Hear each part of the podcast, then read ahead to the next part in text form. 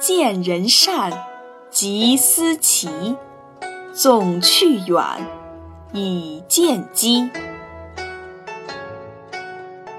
他的意思是说，看见别人有好的品质，就要向他看齐，哪怕同他相差很远，只要坚持下去，慢慢的总会赶上他的。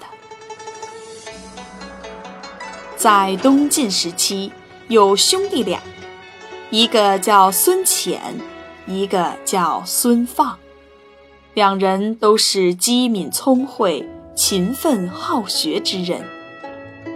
他们时刻想着学习别人的善行，这可以从他们的名字中看出来。哥哥孙潜，字其游。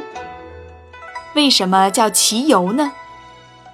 原来在古代，有一个叫许由的贤士，尧帝要把自己的地位让给他，他感到自己才浅德薄，推辞掉了。